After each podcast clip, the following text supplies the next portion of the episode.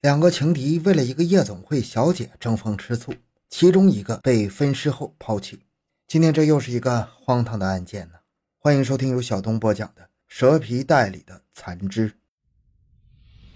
回到现场，寻找真相。小东讲故事系列专辑由喜马拉雅独家播出。时间回到一九九八年三月，春天的脚步越来越近了，已经有了春风拂面的暖意了。这样的日子，人们心情都会变得好很多。然而，在三月二十三号这天，河南开封发生了一起惨烈的碎尸案。上午十点，开封公安局接到报案，在龙亭西湖南岸发现了一具只剩下躯干的男性尸体，装在蛇皮袋里，被扔在了岸边。很快，警察就赶了过来。封锁现场，展开侦破工作，专案组也随即成立了。通过解剖分析，认为死者应该在三十岁左右，体型较瘦，A B 型血，死因是左前胸和左后背分别有单刃长刀刺破心脏和左肺，造成了失血性休克死亡。在躯干背后还发现了一缕女性的头发。死者下身穿了一条三角短裤，除此之外没有其他线索。专案组经过分析。认为死者的剩余部位应该被抛在周围不远的地方，尤其是水池、沟渠等地要重点搜索。于是，一场由公安、民警、武警、消防等两千人的搜索队对附近进行了地毯式搜索。这一行动很快有了收获。当天下午三点五十左右，在包公湖北岸打捞出了被害人的四肢。尸体是齐全了，可是死者的身份还是一直是个谜呀。想要尽早破案，就得知道他是谁。专案组进行了大量的走访后，依然毫无线索。而就在侦查员们思索下一步该怎么办时，情况有了转变。三月二十四日下午，有女子反映，自己的丈夫李想在前天下午一点四十左右离开家后便失去了消息，至今未归。经过询问，得知二十二日下午，女子的丈夫接到一个电话，只听他嗯了几声之后，说了句。知道了，我马上来。挂完电话，对他妻子说：“朋友找他有点事要去良苑一趟。”这天下午，一家人本来约好去看电影的，连电影票都买好了。妻子觉得有些扫兴，只好自己带着孩子们去了电影院。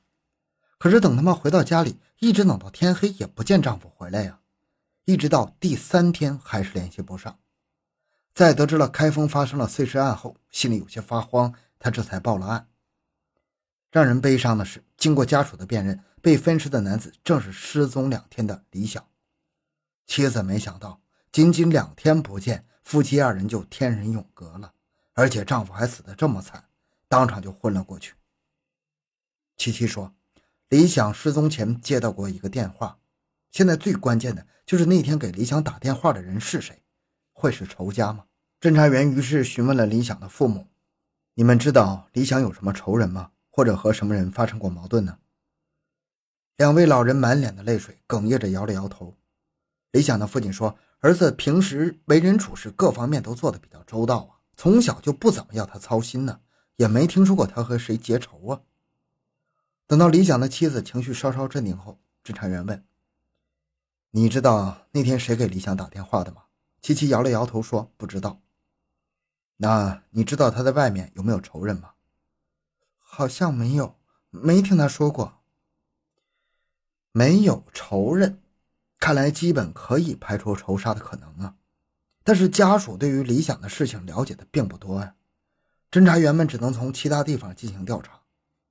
侦查员在李想家的电话里找到了一个幺三二零四的呼机号，经调查，此呼机机主名叫李玉。这个李玉又是谁呢？其中一组侦查员了解到。三月十六日下午，有人曾在某宾馆的三零六房间碰到过李想和李玉，两人谈笑风生，关系密切。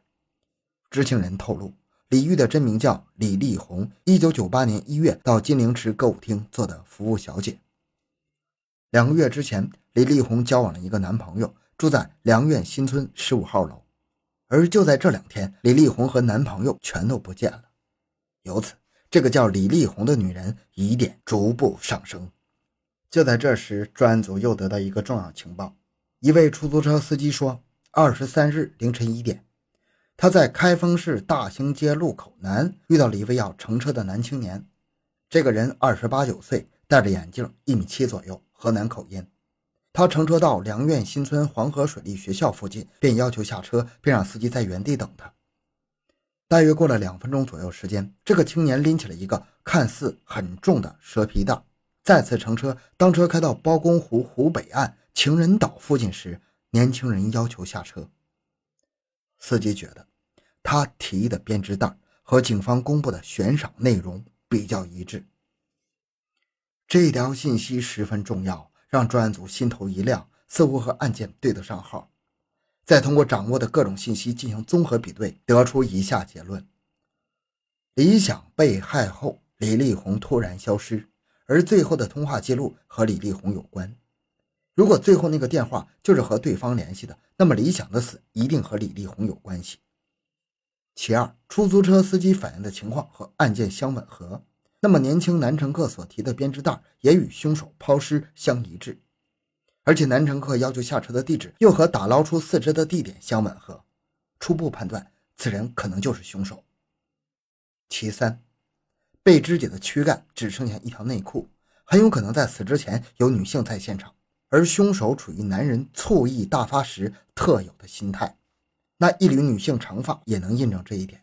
由此推测，凶手可能是合伙预谋作案导致的情杀。而最重要的一点是。在所有反映案件的线索中，有一个关键词“良苑新村”。李想接完电话，就是说要去良苑新村。李丽红曾住在良苑，而那个可能是杀人犯的男乘客上车地点也是良苑。种种迹象表明，良苑有可能就是第一案发现场。事不宜迟，侦查员们立即就赶到了良苑新村，对十五号楼以及周边的楼栋进行了全方位的搜查，发现有人居住的房间都没有发现异常。还有四十一户人家因为家中无人而无法排查，专案组经过商议，决定对十五号楼重点排查，尤其是一到三层没人的房间也要进去仔细的检查。这一决策果然奏效，在十五号楼的四零二房间，侦查员发现地板上有血迹、带血的拖把和塑料袋，还有一小块黄豆大小的人体组织，经查均为 AB 血型，与死者一致。而且在现场还发现了李丽红的一条裙子，到这里可以肯定李丽红和李想的遇害有直接关系。那那个男人又是谁呢？经过走访，附近的一位大娘说，去年十月份有一个三十来岁、身高一米七左右、自称姓赵的男青年，经过他的介绍后住进了幺五四零二。该男子会讲开封话，偶尔戴眼镜，皮肤比较黑。其他居民看过李丽红的照片后，也证明了她曾在四零二住过。很快，专案组又从侧面了解到，这个住在四零二的青年是使用过一张叫付建红的身份证登记的。这张身份证的地址属于河南省的巩义市。同时，又调查到，这个叫付建红的男人曾和市缝纫机厂家属院的一位姓关的女人熟悉。经过追踪，终于找到了这个姓关的女人。关某说：“她叫周峰，我俩经人介绍认识的。”周峰今年二十八九岁，长得比较黑，戴眼镜。他说曾在巩义市竹林派出所当过联防队员，不过我俩就处了一个月。因为周峰这人不爱说话，性格比较孤僻，但是控制欲特别强。他经常限制我的自由，脾气还特别暴，我受不了，后来就分手了。就在二十四号下午两点多，他还联系我，向我借了一千块钱。我俩在市皮鞋厂附近见了面，我把钱给他之后，问你今后有什么打算？周峰一脸苦笑着说：“啥打算不打算的，走一步看一步吧。”随后两个人又闲聊几句，就分手了。侦查员又问对方的户籍号码，经过查证，正是警方所掌握的那个号码。这说明周峰和付建红极有可能是同一个人，而且就是凶手。为了查清真相，专案组派出一组人马赶到了巩义，调查有关周峰、付建红的情况。并且全市大面积搜索李丽红，但是没有结果。专案组判断二人可能已经外逃了。之后，警方又找到了在外打工的十五号楼四零二的房东。当得知自己的房子竟然发生了命案时，房东被吓坏了。房东夫妇见到周峰的照片后，一口咬定他就是租房人，并且大声咒骂对方。而在巩义当地警方的配合下，警方找到了付建红。然而，眼前的付建红却和描述的嫌疑人外形完全不一样。付建红说，他的身份证三年前就丢了，也就是说，凶手一直在冒充付建红，而他的真名应该就是周峰。终于，关于周峰的情况被一点一点的查了出来。一九九二年底，周峰曾在开封的一个武术学校学习，后来到了竹林派出所当过联防队员，后来又到巩义市某公司当起了保卫处的副处长。不过，因为遇到一些问题，他于一九九七年十月底再次来到开封。而且，周峰还曾在福州学过武术，另外有一个姨妈生活在浙江。据此判断，专案组认为周峰极有可能逃往南方啊。于是派出四组人马前往丽水、南平、郑州等地进行围追堵截。正在此时，专案组又接到一个重要线索：有人在前一天接到过周峰打来的电话。在询问对方所处位置时，周峰没有说，不过却在电话那里听到了有安徽蚌埠某厂的产品广告，而蚌埠正是处于丽水、南平、开封所构成的三角地带之中。指挥部立即通知几组人马注意沿线的火车站、汽车站等等。就在专案组严密监视布控时，意外的惊喜出现了。二十八日晚上九点十五，指挥部接到紧急电话，一直苦苦追寻的周峰在蚌埠落网了。原来周峰刚到蚌埠火车站时，看到车站内有执勤的民警，还以为是来抓自己的，手一抖，将包掉在地上。